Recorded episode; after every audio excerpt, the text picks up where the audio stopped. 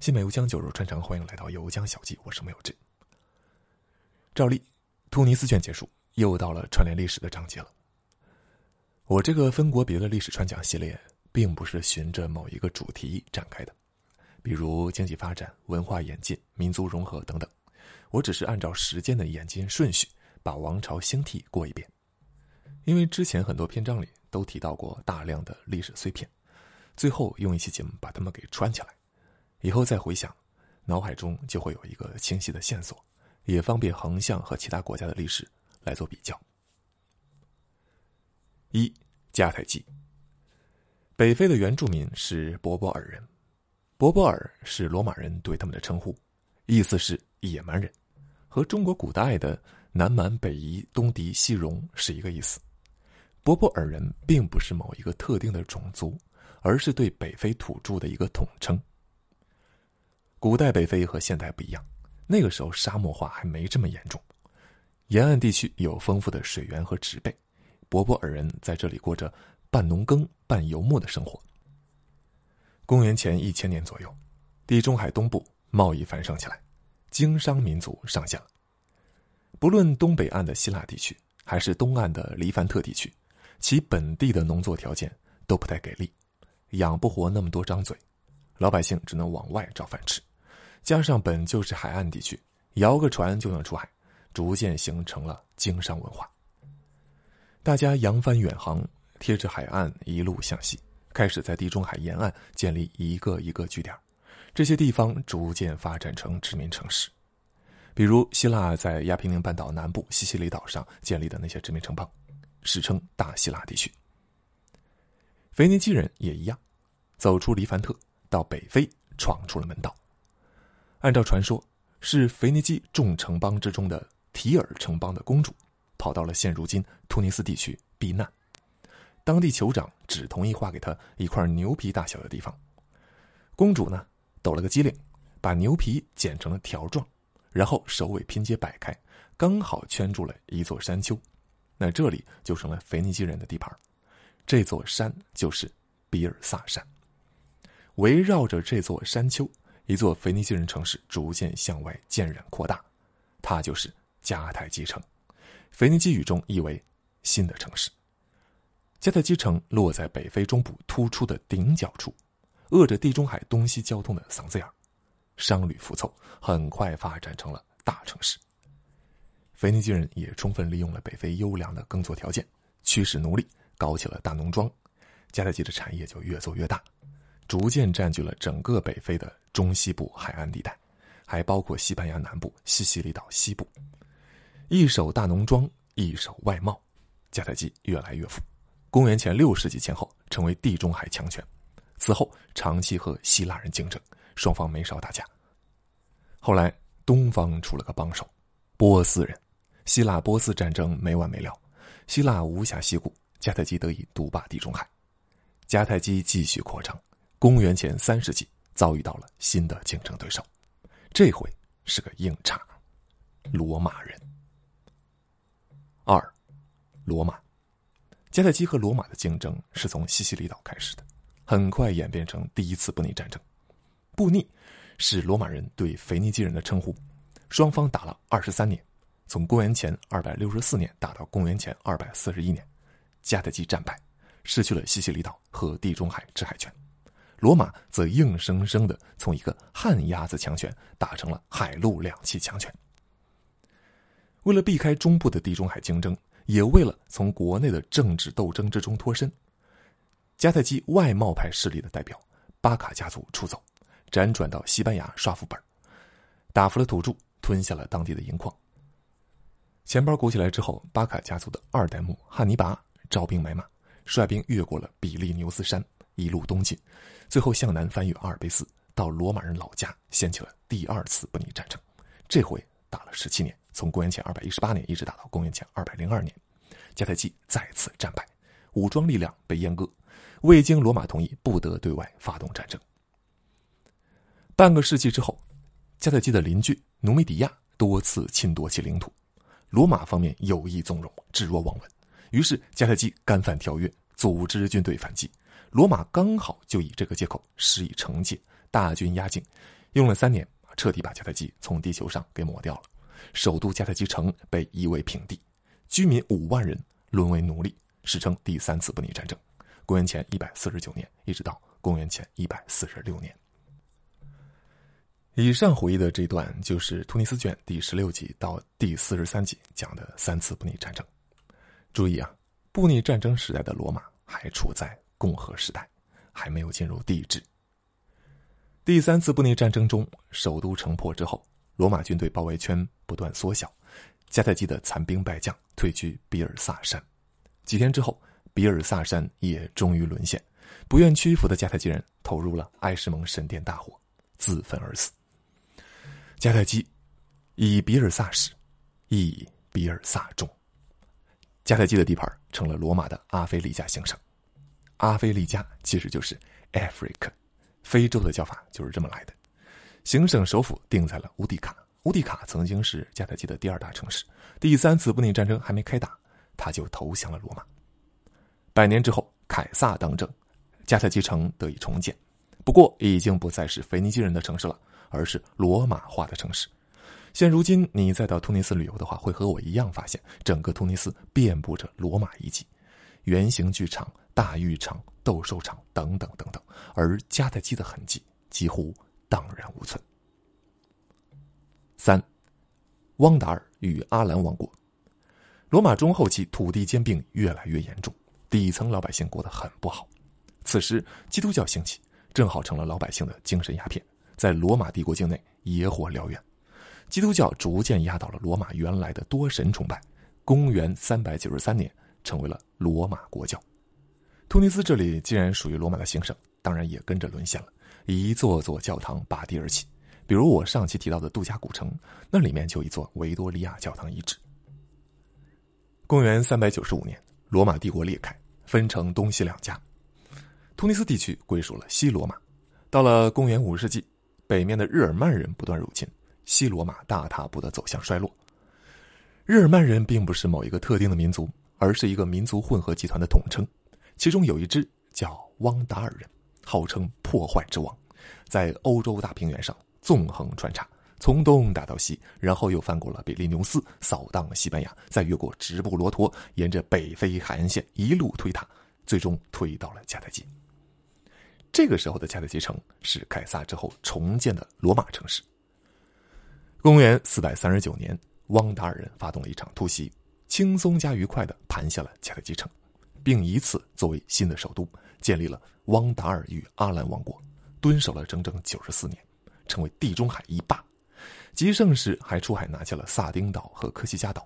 公元四百五十五年，更是登陆亚平宁，洗劫了罗马城。但是这一个牛逼就足够他吹了。这也可以说明，这个时候的西罗马已经烂成什么样子了。西罗马又挺了二十一年之后，寿终正寝。旺达尔人试图在突尼斯地区推行阿里乌教派思想，但是非常不顺利。这阿里乌教派啊，是基督教中的一派被主流认定为异端，起自基督教亚历山大教区的主教阿里乌斯。大家应该听过基督教有三位一体、神人二性这样的说法，解释起来能把人给绕晕了。但实际上呢，也没那么玄乎，就是原来的经书表述有前后矛盾的地方，信徒们想方设法的给打补丁，再生造出了一大堆概念。打补丁逐渐专业化之后，就形成了神学。所谓三位一体，是说圣父、圣子、圣灵是同一本体、同一个神，但三者又各不相同、不相混淆，是三个位格。啊，举个不太恰当的例子，就像一个人有三重人格。至于神人二性，那是说基督既有神性又有人性，此二性并存于一个位格之中，但又不相混同。这个意思是说，在刚才讲的三位一体的基础之上，不论是圣父、圣子还是圣灵，哪一个位格之中，基督的神性和人性都同时存在。这就是主流基督教派认定的信经。历史上，但凡违反这两条标准的，都会被打上异端的标签比如阿里乌教派，认为圣子基督是圣父上帝所造，因而圣子低于圣父，圣子和圣父也不是一回事啊！这不就和三位一体那个原则大相径庭了吗？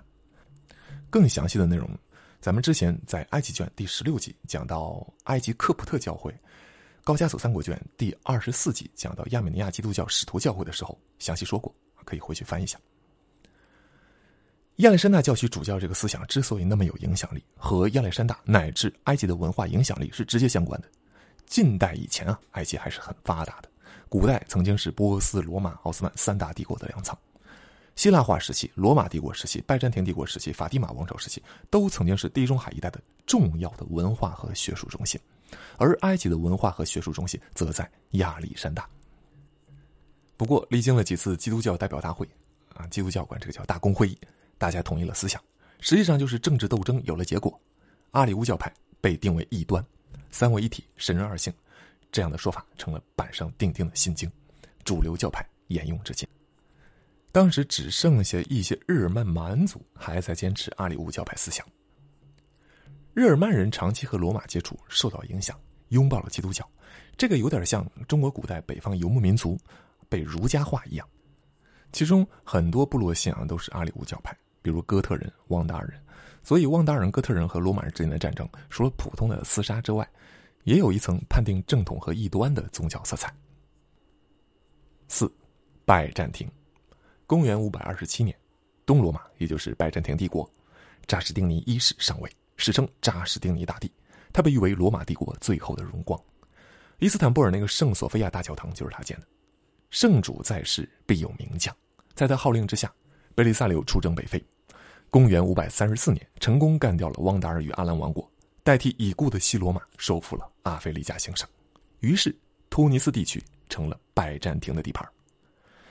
当时拜占庭和萨珊波斯常年打仗，萨珊波斯一度打到了埃及，占了亚历山大港，所以拜占庭在北非大量的兴建防御工事，那其中当然也包括突尼斯。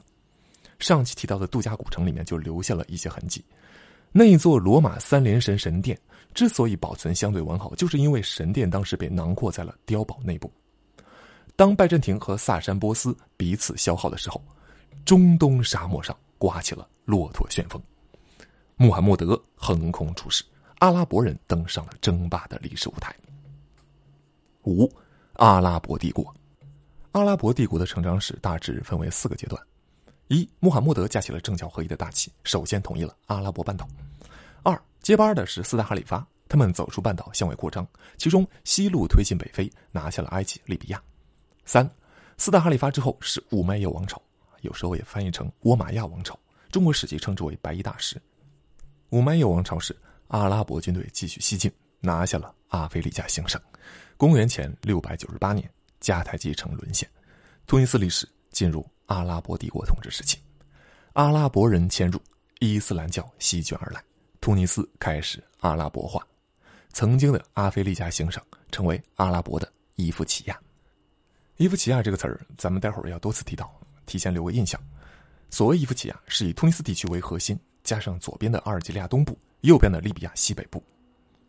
四，五麦叶王朝之后是阿拔斯王朝，中国史记称之为黑衣大使。阿拔斯王朝时期，阿拉伯帝国之下各个总督开始不听话了，纷纷自立，从北非到西亚到中亚，成立了一堆分裂小朝廷，家族内搞起了世袭，只是名义上还奉哈里发为尊，跟我们东周列国差不多。六，艾格莱卜王朝。其中，伊夫奇亚的艾格莱卜就是其中一个，管哈里发要了埃米尔的名号，每年上贡，名义上拜着哈里发做大哥，实际上总揽当地的行政、司法、财政、军事大权，史称艾格莱卜王朝，有的也翻译成阿格拉布王朝。艾格莱卜王朝是突尼斯历史上一个辉煌时代，既经济繁荣，也武德充沛，一度向北征战，拿下了西西里岛、萨丁岛，控制了地中海商道，风光无限。阿拉伯军队征服北非的时候，曾经在突尼斯地区建立军事据点，据点逐渐发展成一座城市——开鲁万。到艾格莱卜王朝的时候，商旅浮凑，逐渐成为北非最繁荣的城市，经济发达，文化也就跟着繁盛起来。开鲁万逐渐成为北非的伊斯兰文化和学术交流中心，众多伊斯兰学者云集于此，城中清真寺顶盖如云。据说极盛时期，手指之处皆为清真寺。那个时候，清真寺和学校是不分家的。清真寺的多寡和学术文化的繁盛程度高度相关。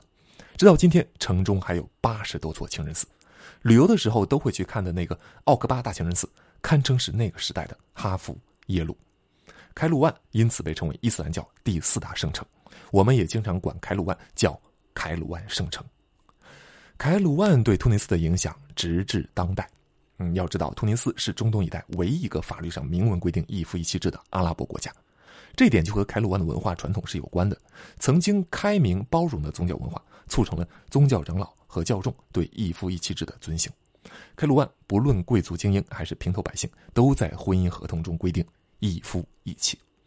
等到突尼斯独立，一九五六年颁布个人身份法，明确禁止一夫多妻的时候，人们也很容易就接受了。甚至认为这只是对已有的教法传统做了一个法律上的确认而已。七，法蒂玛王朝。话说，艾格莱布王朝统治阶层是少数阿拉伯人，被统治阶层是土著博波尔人。王朝后期贫富分化，底层税负太重，博波尔人怨气沸腾。就在这个时候，什叶派中的伊斯玛仪支系的传教士来到了北非。既然博波尔人仇视当地的阿拉伯上层。啊，什叶派传教士只是稍加引导，博波尔人很容易就恨乌及乌了，认为阿拉伯上层所信仰的逊尼派也不是什么好东西，跟着就改宗了什叶派。接着，叙利亚的另外一位什叶派传教士赛义德·伊本·侯赛因也来到了这里，自称马赫迪。马赫迪就是救世主的意思，从犹太教抄过来的。犹太教、基督教里面叫弥赛亚啊，他们不是有末日审判吗？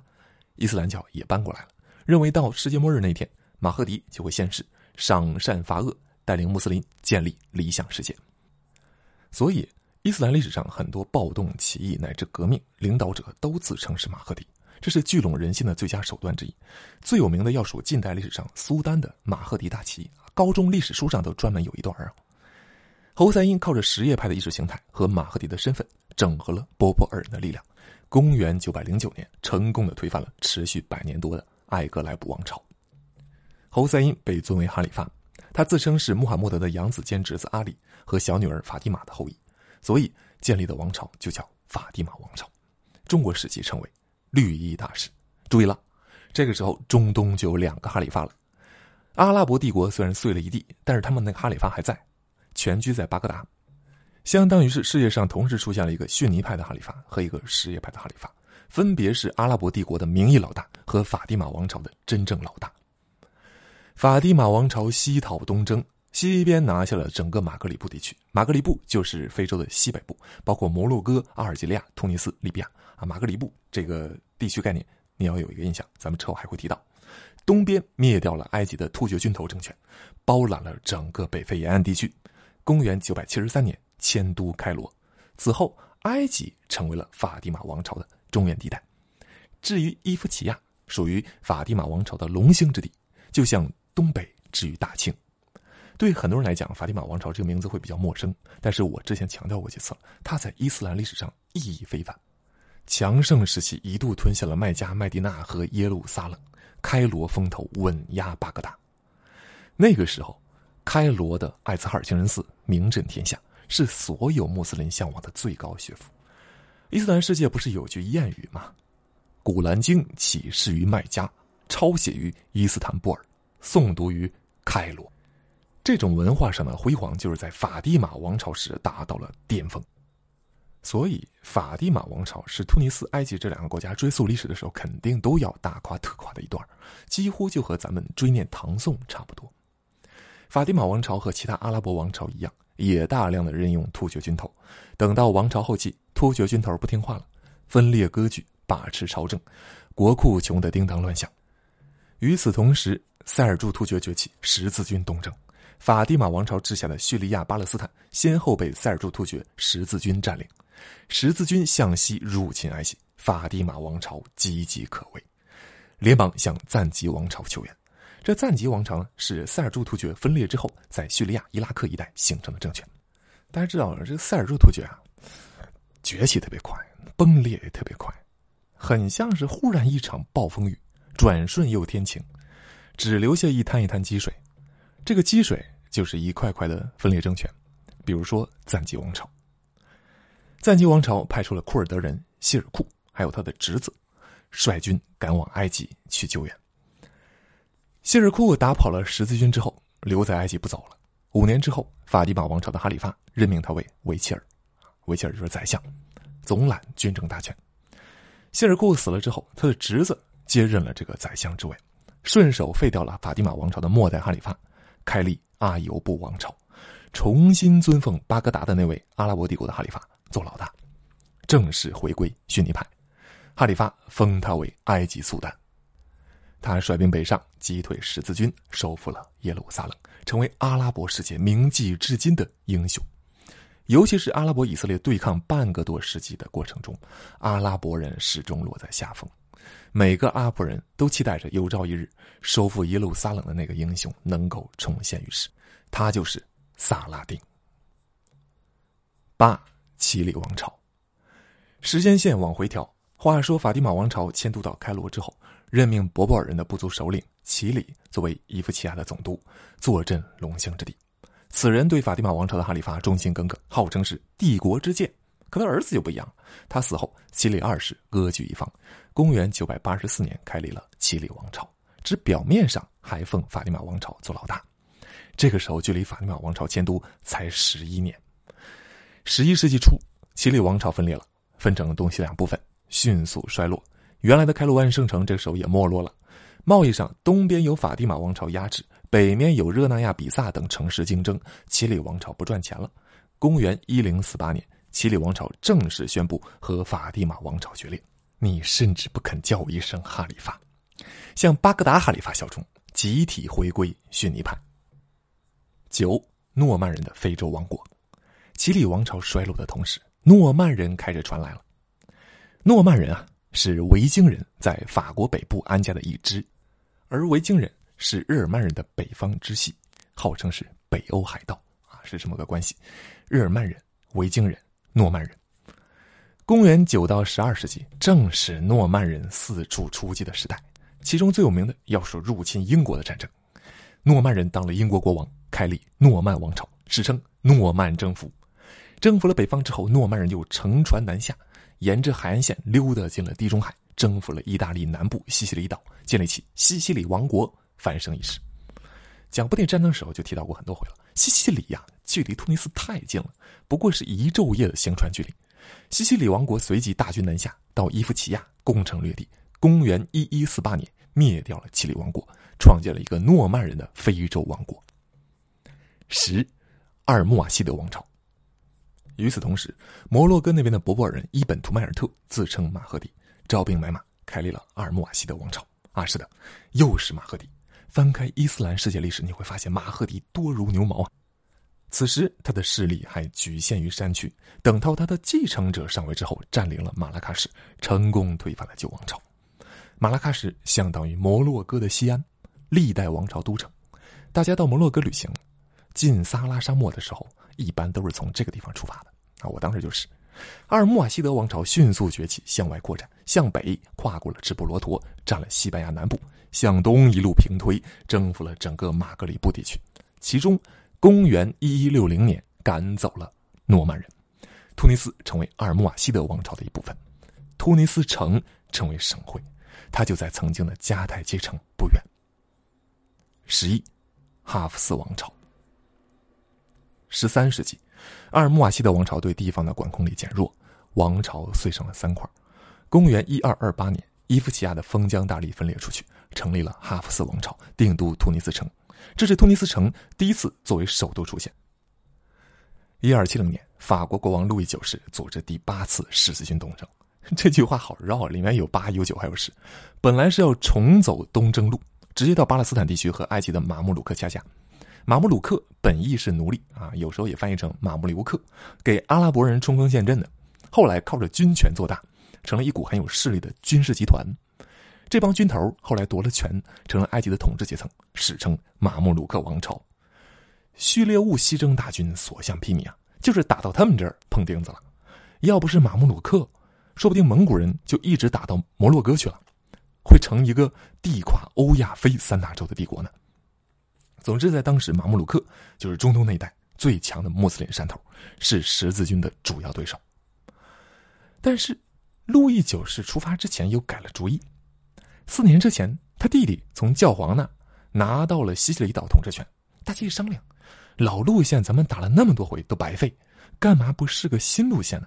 西西里距离突尼斯这么近，哈弗斯王朝也没有马穆鲁克能打，先灭了他们，而后东进，从侧翼威胁埃及，有可能更能解决圣地之围。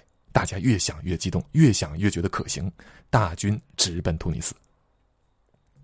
一开始的登陆作战确实很顺利，但紧接着就出事了。当时是八月，酷热难耐，疫病突然在军营里爆发了，连路易九世自己都病死了。十字军后来勉强签了个合约就撤了，第八次东征再次失败。十四、十五世纪，马格里布地区就这几个国家，包括哈弗斯王朝啊，互相打个没完，彼此消耗，共同走向衰落。而这个时候已经是大航海时代了，西班牙成了日不落帝国，北非附近的海盗活动也猖獗起来。一边有西班牙不断入侵，一边有巴巴里海盗不断劫掠，哈弗斯王朝越来越虚。巴巴里海盗看似是外来侵略，实则是自己人落草为寇，这个就跟明朝倭乱似的。改江南海景，蜗居十三，而中国叛逆居十七，啊，十三就是十分之三，十七就是十分之七，巴巴里就是博波尔之音变。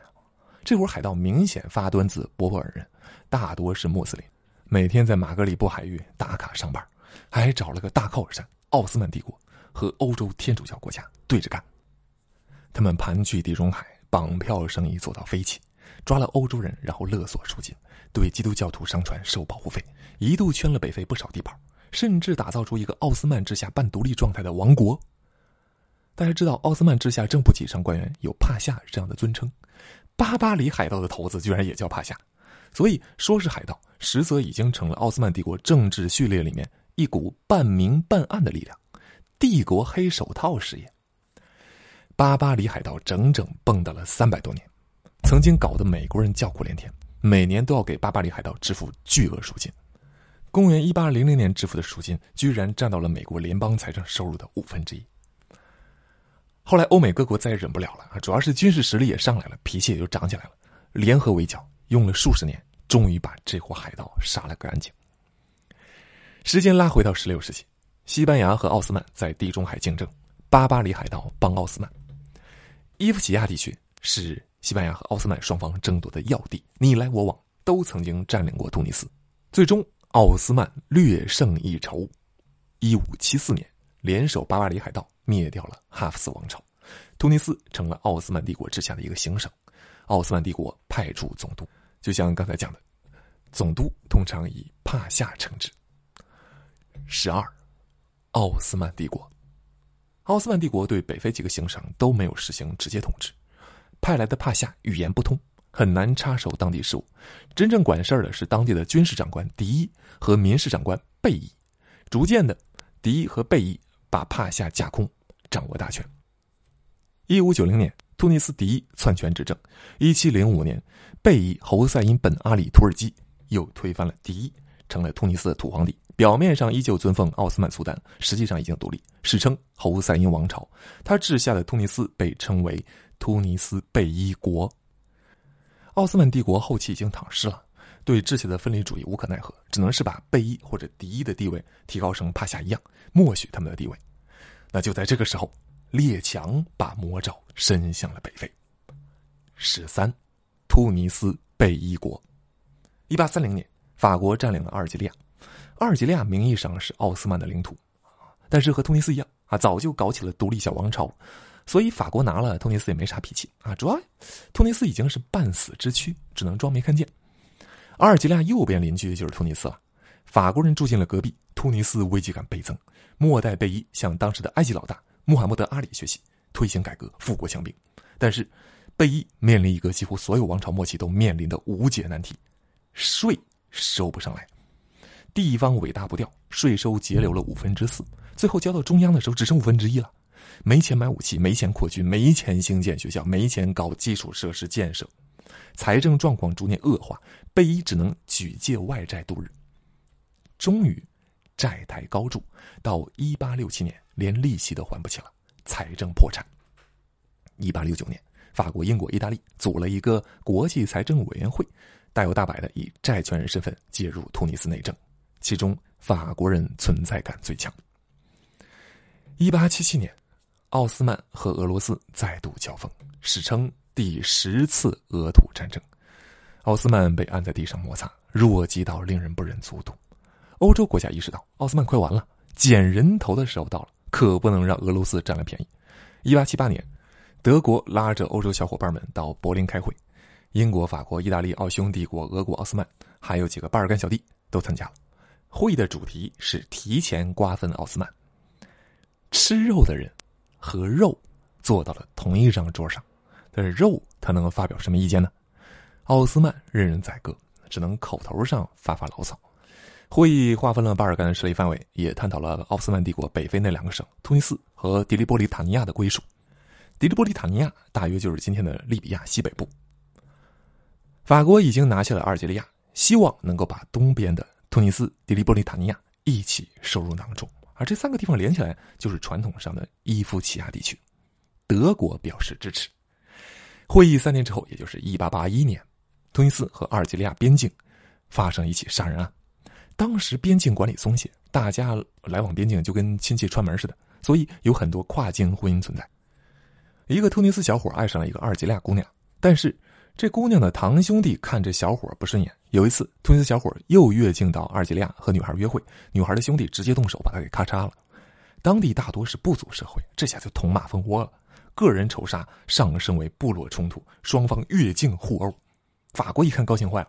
这个真是想枕头就来睡觉啊！有机可乘，马上两头忙活起来，一边给突尼斯这个部落提供枪支弹药，鼓励他们给死去的小伙子报仇；回到阿尔及利亚，又支持女方所属的部落奋起反击。双方越打越嗨，演变成局部战争。法国一看火候到了，立即跳出来义正言辞：阿尔及利亚是法国的保护国，突尼斯入侵阿尔及利亚。法国军队必须予以反击，以保护阿尔及利亚领土安全。一八八一年四月，海陆两军并进，攻进突尼斯，包围了突尼斯贝伊的王宫。双方友好亲切的签署了《巴尔杜条约》，突尼斯成为法国的保护国，其实就是殖民地。贝伊成为傀儡，法国吃起了剪刀差，一边挖着突尼斯的磷矿，一串串拉回去；另外一边制造出工业品，再倾销回突尼斯。第十四集讲到的红蜥蜴火车，就是行驶在南部的磷矿区。那个火车是法国赠送给突尼斯贝伊的。十四，法属突尼斯。法国殖民了突尼斯之后，意大利眼馋，一直想取而代之。意大利它确实有个优势，距离突尼斯足够近啊。也正因如此，眼皮底下的肥肉落到别人嘴里，总归不是滋味。